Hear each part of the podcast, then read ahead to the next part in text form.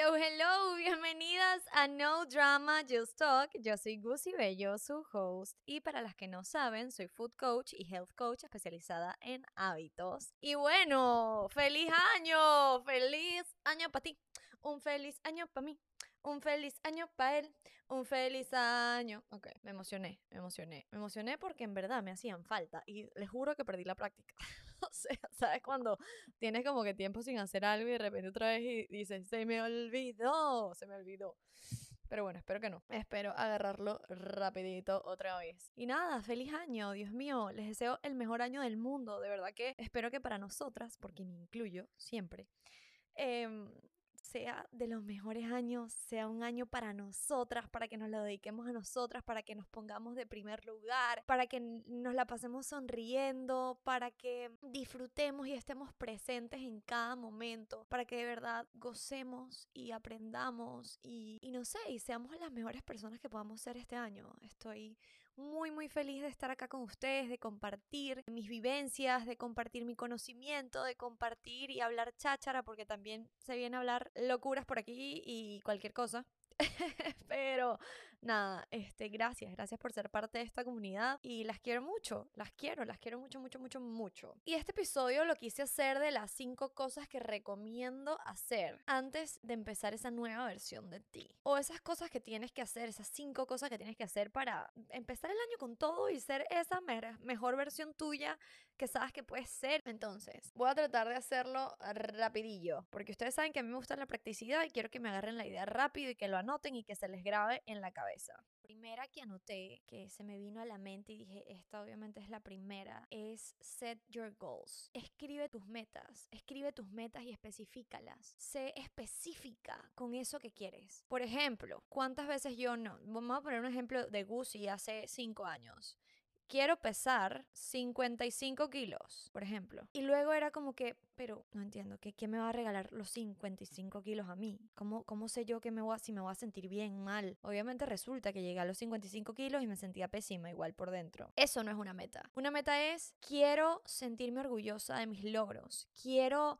lograr eh, comer más saludable. Quiero lograr ir al gimnasio cuatro veces a la semana o quiero mantenerme en actividad física todos los días, quiero eh, hacer un maratón, quiero lo, crear tal cosa, quiero crear y hacer tal proyecto, quiero tener no sé cuántos suscriptores o suscriptoras, eh, quiero hacer este taller y que se me metan tantas personas. Especifícalo, además, porque cuando tú, te voy a poner un ejemplo muy fácil, cuando tú eh, tienes un vuelo y, necesitas ir al aeropuerto, ¿verdad? Porque tienes un viaje, eh, tú no pones cualquier aeropuerto, tú pones el aeropuerto que compraste el pasaje, este, el boleto, y especificas el aeropuerto, especificas el terminal y la aerolínea además. Entonces, así mismo tenemos que ser nosotras, que hacer nosotras con nuestras metas, especificarla. Y no solo eso, es como que especificar cómo te vas a sentir. Por ejemplo, ok, si quiero ser más saludable es porque me voy a sentir más motivada, me voy a sentir más contenta, mis hormonas van a estar mejor. Si quieres ser mamá, voy a estar más fértil, etcétera. O sea, especifica todo eso. Y la otra vez hablando con una amiga, me dijo como que, Gu, te lo juro que no sé qué quiero, o sea, como que yo no, o sea, estaba medio lost y no, no sabía, como que me dijo, no sé qué quiero con mi vida ahorita, o sea, no, no, no tengo metas en específico. Y yo le dije, bueno, está bien, eso es normal. Si quieres entonces especifica cómo te quieres sentir. Esa va a ser tu meta. ¿Cómo te quieres sentir este año? ¿Cómo te quieres sentir tú como mujer, eh, como persona, como profesional, como... ¿Cómo te quieres sentir? ¿Quieres despertarte motivada? ¿Quieres, quieres eh, sentirte creativa? ¿Quieres sentir que tienes ánimo todos los días? ¿Cómo te quieres sentir? Y al igual con, con, con cuando pongamos metas, o sea, cuando pongamos un objetivo que queremos cumplir, debemos literalmente especificar cada cosita cómo nos vamos a sentir al lograr eso, cómo nos vamos a sentir al, lograr tener una vida más saludable, cómo nos vamos a lograr, eh, cómo nos vamos a sentir cuando tengamos la relación de nuestros sueños, todo eso especificarlo, porque muchas veces anotamos cosas sin saber en verdad si eso es lo que queremos realmente, porque muchas veces anotamos cosas por anotarlas. Y, y tampoco anotamos si nos va a hacer sentir bien, mal, por qué, por qué lo estamos haciendo. Busca el why, el por qué estás haciendo, por qué estás escribiendo esa meta. Indaga, indaga en ti, porque muchas veces hacemos cosas muy a lo banal y muy superficialmente y no lo hacemos desde adentro, desde el corazón, viendo realmente lo que queremos nosotras. Esa es la primera. La segunda, take action, o sea, literal, toma acción y cambia tu comportamiento, porque para lograr algo, a juro, hay que tomar acción y hay que comportarnos como esa persona que sabemos que podemos ser. Lo importante de tomar acción, lo importante de tomar acción ahorita es que esa mujer del 2024 nos va a estar aplaudiendo y nos va a decir, es que estamos aquí por ti, porque tu yo del 2023 hizo todo esto cuando a veces no quería hacerlo, lo hizo por disciplinada, porque sabía que era lo mejor para ella, porque lo hizo por amor propio, porque lo hizo porque ellas creía en ella y se esforzó. Entonces, lo más importante para mí es tomar acción, es hacerlo. Y a eso va ligado el punto número tres. Organízate, ese es el punto número tres. Escribe en tu calendario lo que vas a hacer los días que vas a hacer tal cosa. Con la organización también viene el poner prioridades. ¿Qué es más qué es prioridad para ti? Si sabes que, por ejemplo, en vez de todos los días cuando estés haciendo cardio, poner música, que a todos nos encanta, conchale, trata de un día sí, un día no, un día sí escuchas música y el otro día no escuchas música, sino que pones un podcast para que te ayude tu mente, para que te ayude a creer, o sea, porque créanme que mientras uno escucha eh, a personas que sean maestros o maestras, eh, y, te enseñen cosas y cosas que obviamente a ti te gusten escuchar, te expanden la mente, te expanden tu creatividad, tu motivación, te sientes más, eh, te, sientes mejor contigo misma.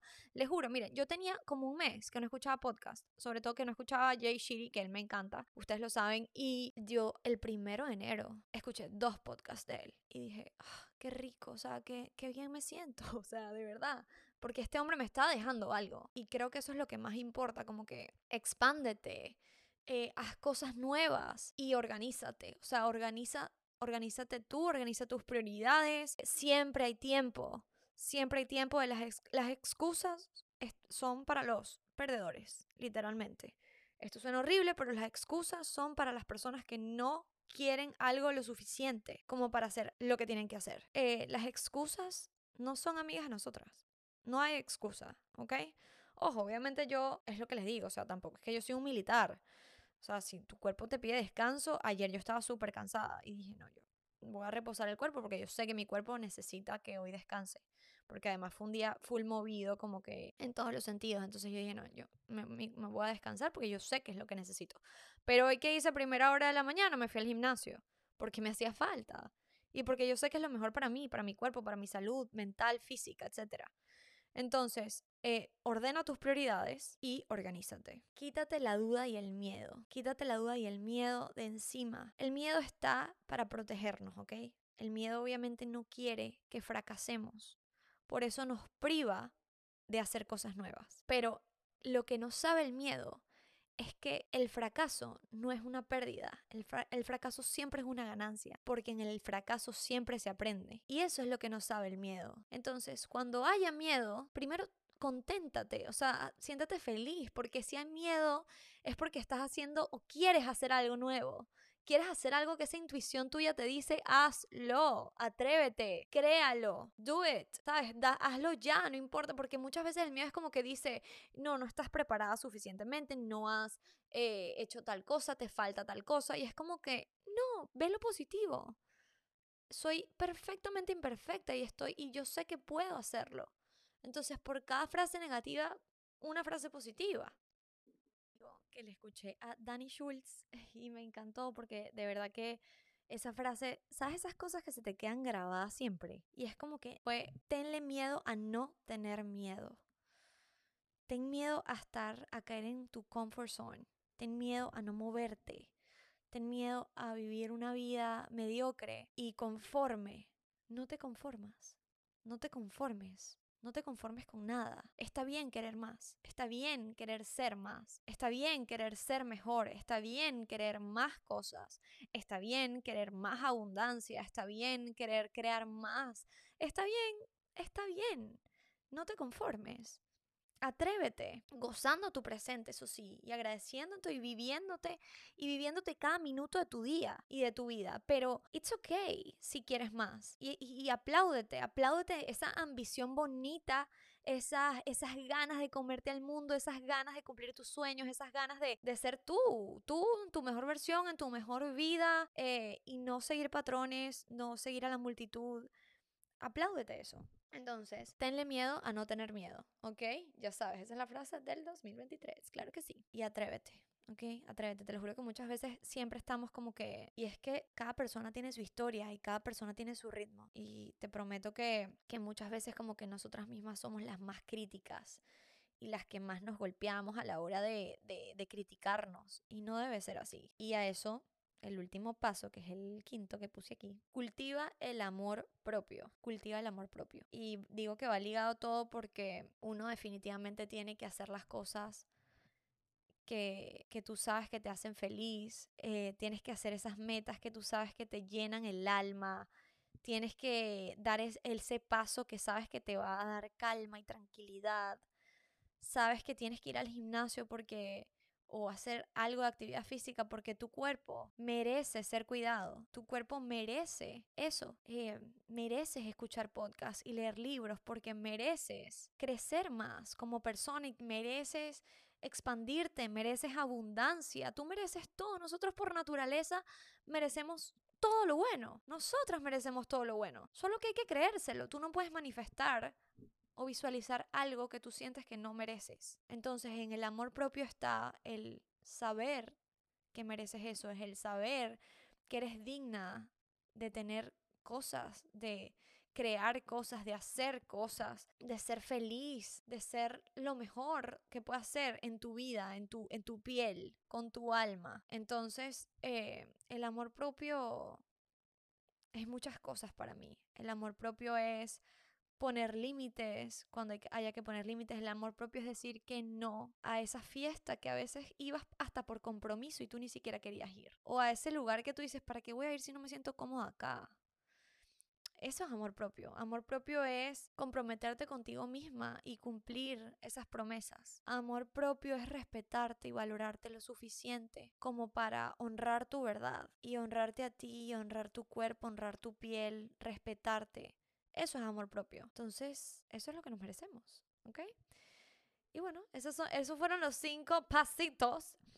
Ah, espero que este episodio sea útil para ustedes, que les haya gustado, las quiero un montón, de verdad que gracias por esa reciprocidad tan bonita que me han dado, por los comentarios, por escucharme, por calarse esta loca que está aquí, que las quiere y que quiere como que compartir su vida y sus historias y todo y nada, y dejarles cosas buenas. De verdad que yo lo que quiero es dejarles cosas buenas y, una sonrisa este, en ustedes después de escuchar este episodio. Y les deseo el mejor año del mundo, cómanse el mundo, crean en ustedes y nada, aquí estaré yo siempre para escucharlas, para hablar, para conectar, para todo. Las quiero mucho y feliz semana. Bye.